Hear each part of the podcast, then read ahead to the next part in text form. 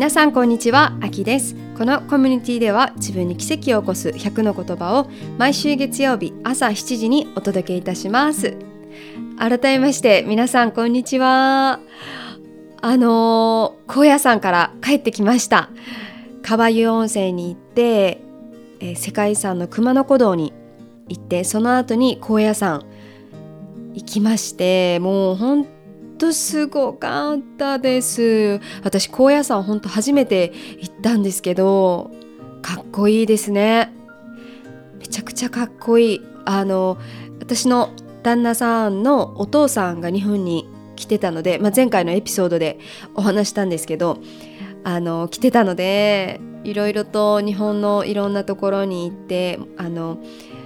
旦那さんが私の旦那さんが実はあのユニバーサルユニバーサル・スタジオでスタントマンをしてるんですけどその彼の、えー、職場を見にも見にあのお父さんも行ってくれました。一緒にすごく誇りに思うだろうなって思いながらなんか行ってくれてすごく嬉しかったです。見に行ってくれてすごく嬉しかったです。なかなかね職場ってね見れないですもんね。いやよかったです。お父さんが楽しんでくれたようで。そうです。お父さんが日本を好きに好きになってくれたみたいですごく嬉しいです。ちょっとなんか私今日変な感じですね日本語ね。なんかうんなんかなんか変な感じです。お。私だけですかねこれは。えっとねあのそうそう。あのお休みお休みというか仕事ねお休みしてあの数日間一緒にお父さんたちと家族で過ごしてで私今あのコーチングとしてのお仕事をねしてるんですけどえっとアースリズムっていう会社の中にいろんな、えー、部署っていうか部署って言ったらいいんですか？会社は。部署があってでそこにあの、えー、イベントだったりマーケティングがあったりヨガがあったりアパレルでで、えーと、コーチングであとね、えー、アイルベーダーとかそういったものがあの会社の中でこう分野に分かれてあるんですけどでそこもちろん全てあの見てはいるんですけど私自身はコーチングライフコーチとしてもあのしていてでその中であのね今日ねお話したいなと思ったのが何かというとその中で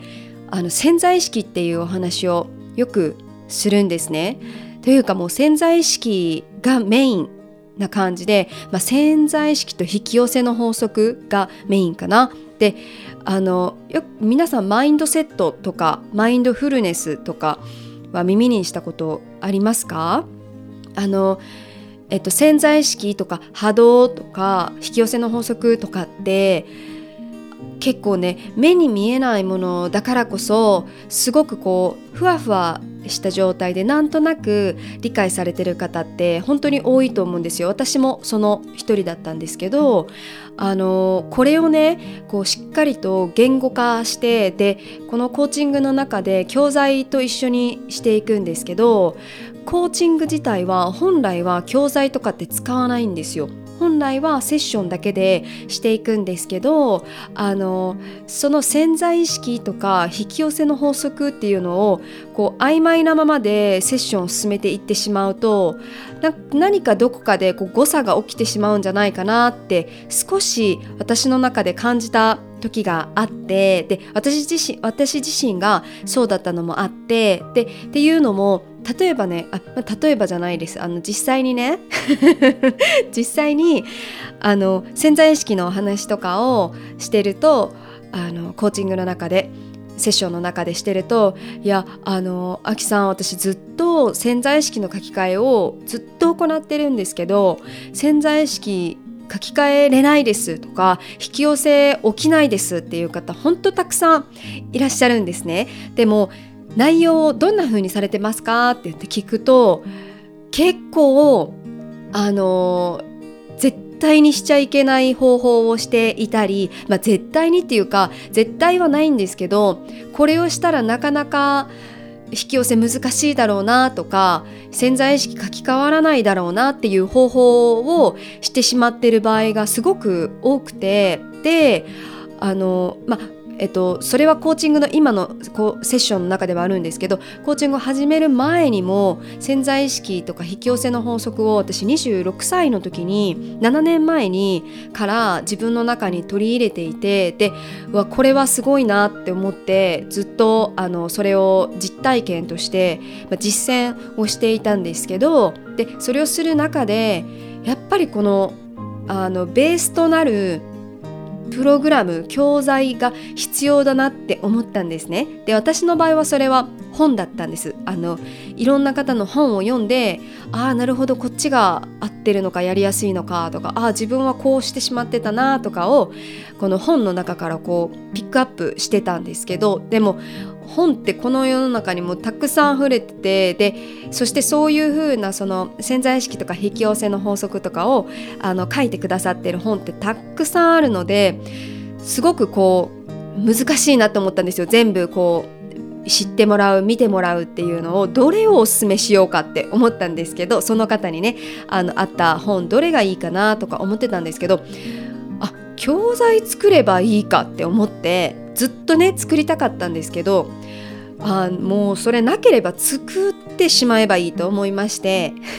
そして今あのアースリズム認定のそのライフコーチを受けてくださっている受講生さんのみにその教材をあのお届けさせていただいてその教材と一緒にセッションをね行ってるんですけどちょっと話が長くなっちゃいましたがあの潜在意識っていうものが何か皆さんご存知ですか？潜在意識ってあの私たちの頭の中にある、ま頭の中にあるというか、えーと、脳科学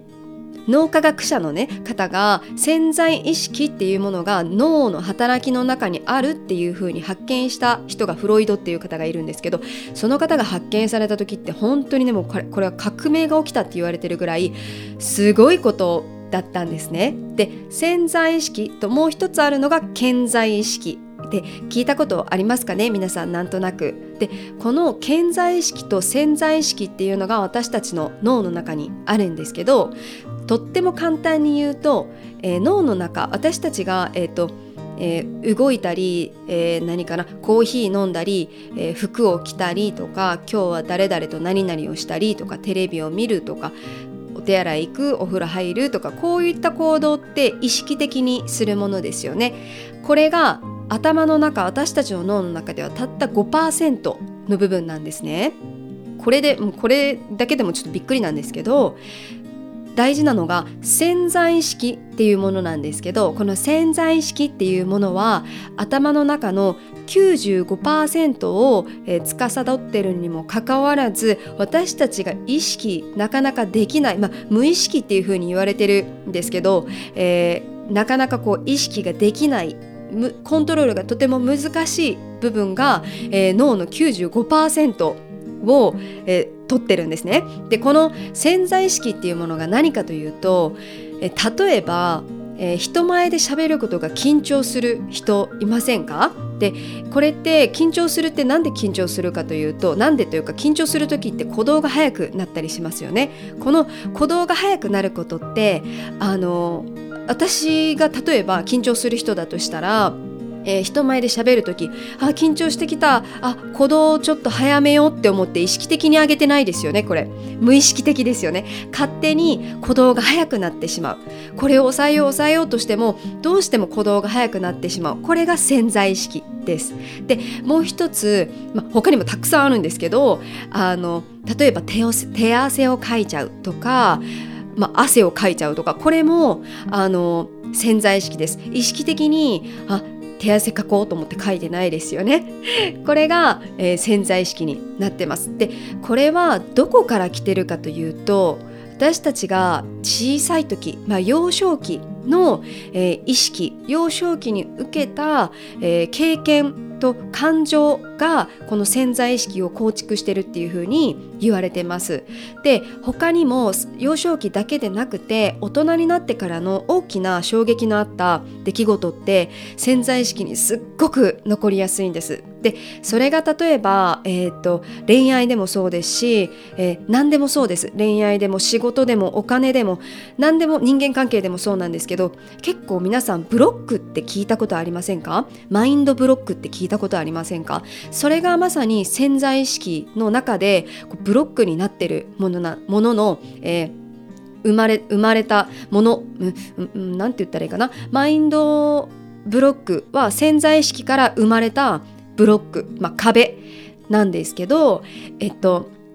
例えば、えー、大人になってから恋愛をするたびになかなか、えー、いい方とお付き合いができないとかこの相談はねとっっても多いんですけどあのちょっと言い方悪いですけどダメな人ばかりと付き合ってしまうとかそんな人ばっかりにあの好かれるとかそういう方本当多いんですけどそれはね結構ね潜在意識から来てるんですね。なのであのこのコーチングの中ではあのその潜在意識の書き換えをね一緒に、まあ、マインドセットっていうんですけどを行っていくんですけど結構ねあのこの潜在意識自体は繰り返されるものにすごく反応を起こしたりとかイメージと現実の差がつかなくなったりするんですね。面白いですよね。例えばねあの私高校生の時にねあの高校生の時はもちろん潜在意識のこととか引き寄せの法則っていうのは全く知らなかったんですけどあのとっても今も仲がいいあのお友達がいてるんですけどその友達とあのあの2人でよく一緒にいたんですね。でその子と私は加納姉妹って言ってたんですよ。で加納姉妹であのねその彼女がすごく胸が大きかったので すごく胸が大きかったのであの皆さんご存知のセレブの加納姉妹いるじゃないですか。みたいな感じで加納姉妹って言ってたんですけどでも私の中でのその加納姉妹の可能の漢字はあの可能性の可能だったんですよ。であの、えーえー、か不可能なことでも可能にする現実現実にするっていうのをあの高校生の時になんか2人でよくそんな話をしててであの加納姉妹見た目も加納姉妹だけど私たちのなんかこう心に秘めてるのは不可能可能のその可能の方可能の方の感じやんなみたいな感じでよく話をしていてでそれでねあのもう一つねそのあの私たちがしてた、まあ、私がしてたのかなきっとでも彼女もしてたと思うんですけどしてた癖があったんです。その癖ね私ね本当にね今になっていやもう完璧な癖だなって思ったのでぜひこの癖を皆さんに一つあのしてもらいたいなって思ったのであのちょっとシェアしますね。どんな癖かというと私高校生の時に妄想する癖があったんです。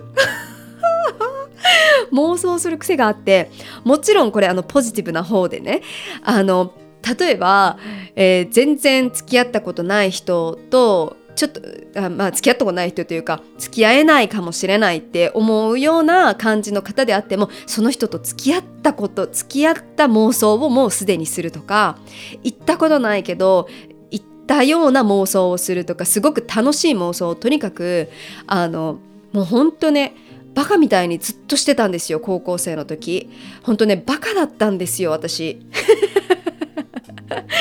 すっごくあのバカが救いでした本当に。すごくね妄想が好きであの妄想族とも言われておりました。でもねこれねあの大人になってから潜在意識のことをもう知れば知るほどもう私完璧なことしてたなって思うんですけどもうさっきあのお伝えしたように潜在意識っていうのはイメージと、えー、現実の区別がつかないですよね。で、えっと、感情っていうのが大好きなんですね。でその人が受けた感情を、えー、私の体の中に頭の中にいる潜在意識はああ自分の大好きな秋はこれが大好きなんだと思ってその感情を受け取ってまたそれを起こそうとするんです。それが、えー、悪いことであってもいいことであっても潜在意識はそこに区別をつけないんですね、えー、善悪をつけないんです。これがいいことこれが悪いことっていう善悪をつけないので私がしょ、えー、何かこうぐっと感情に受けたものが潜在意識は私の体の中にある頭の中にある潜在意識はあ大好きなんだこれと思ってもう一回起こそうとするんですそういう出来事を。なのであの私妄想よくしてたって言いましたよね。でその妄想の時って大概いいことしかしないですよね。特に高校生バカな高校生 だったのであの本当いいイメージいい、まあ、妄想をしててもう勝手に感情があーってなってたんですね。でそうなってると潜在意識はあまた起こしてあげようと思ってその感情にさせてくれるんです。でそこが、えー、現実と、えー、イメージっていうのが差がないって伝えたんですけどそれが、えー、実際に現実が、えー、どんどんどんどんいい方向に変わっていくっていうふうに言われているのが、えー、潜在意識の部分なんですけどこの潜在意識さっきお伝えした95%の部分とっても大事な95%の部分で現実が起きていくんですね。でなのでその95%の部分意識がなかなかできないって言われている95%の部分をどういうふうにあの変えていくのか潜在意識の書き換えをしていくのかマインドセットをしていくのかっていうのをこのコーチングの中であのライフコーチの中であの行ってるんです。セッションを行ってるんですけどなんか私ねこうあのそのセッションを行ってるじゃないですか。で、えーと、今1期生の受講生さんたちがいてるんですけどすっごくすっごくねもう変化がすごくてもうもちろんねあの彼ら彼女たちもの努力もたくさんしてると思うんですね。であるんですけどなんかそのなんだろうモチベーションというか何かななんかなんあり方というかなんかね私セッションしながら涙が出そうになる時が あるぐらいあの人ってね強くないじゃないですか。人って本来は本来はっていうか本当は心の底では不安なことがあったりなかなか自信がなかったりとかそういった部分をあのこ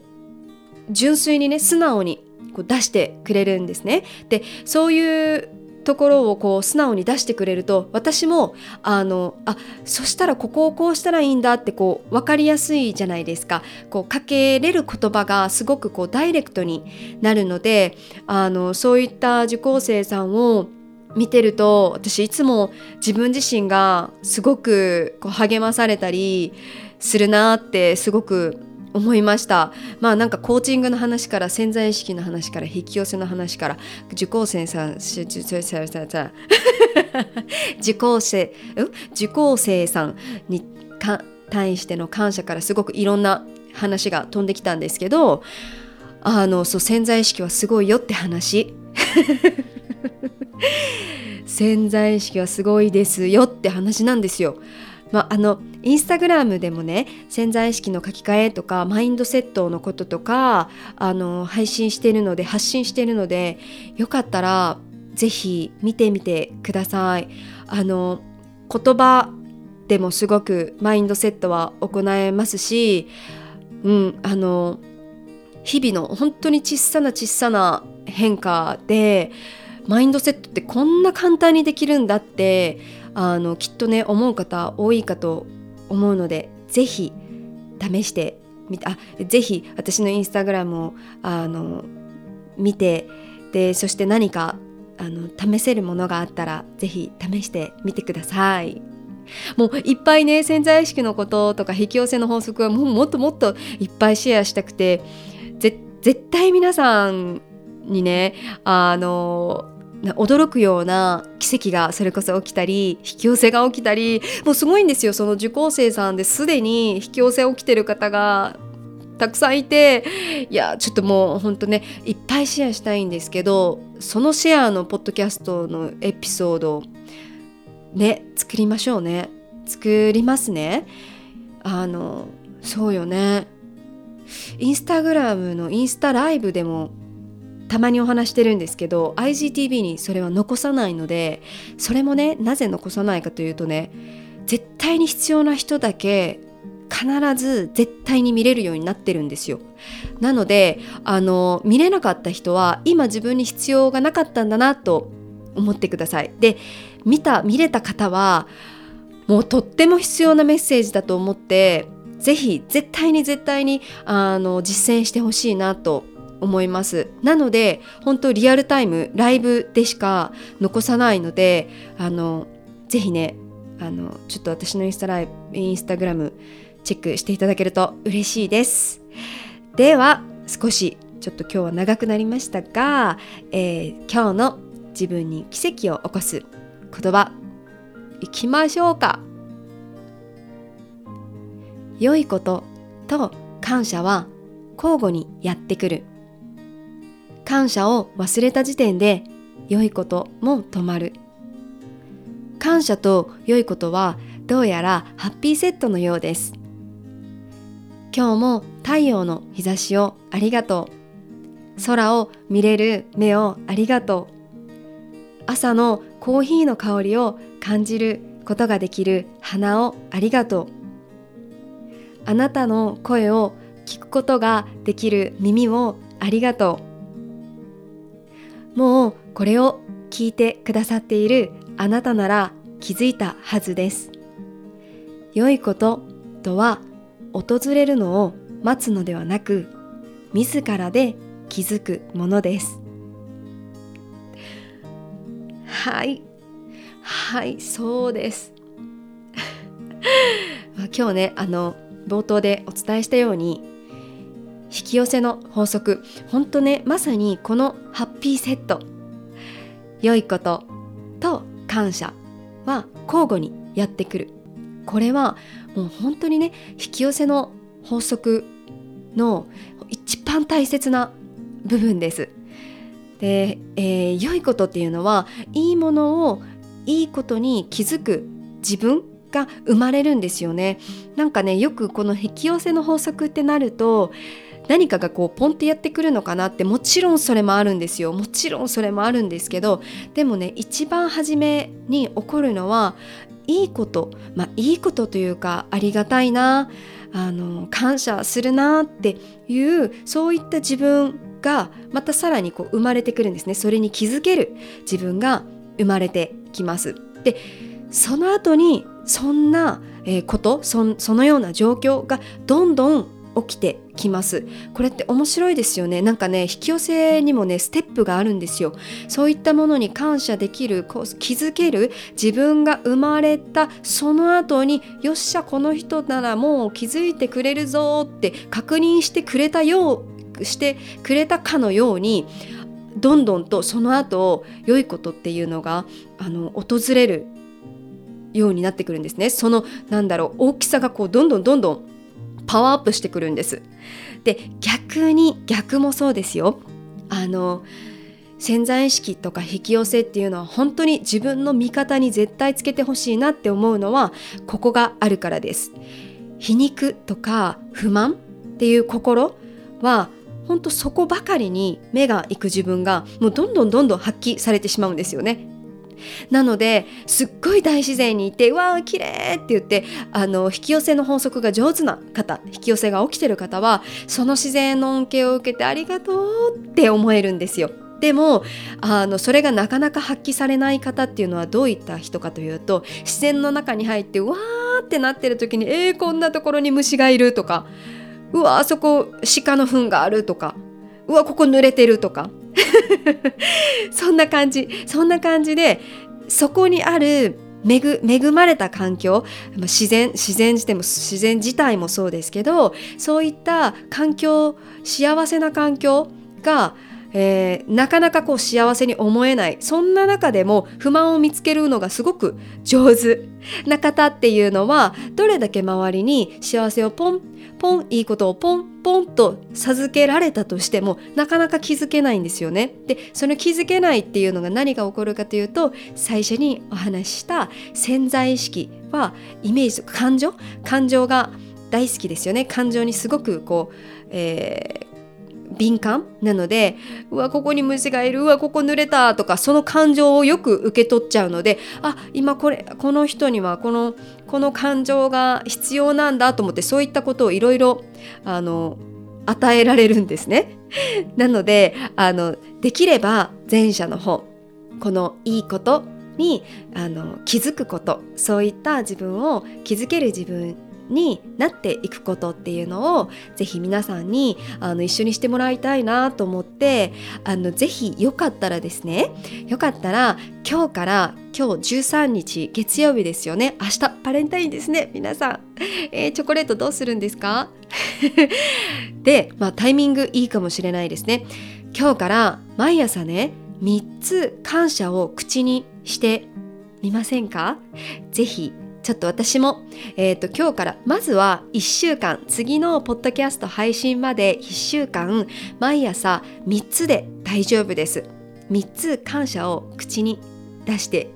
みましょう。私もちょっとよかったらあのインスタインスタグラムのストーリーでシェアします。